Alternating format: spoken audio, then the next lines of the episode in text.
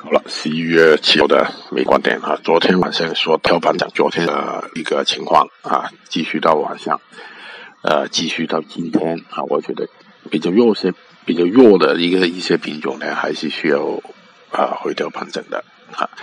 比较强的黑色类啊螺纹螺纹钢叶卷低关回调盘整的继续啊。我们来先看图。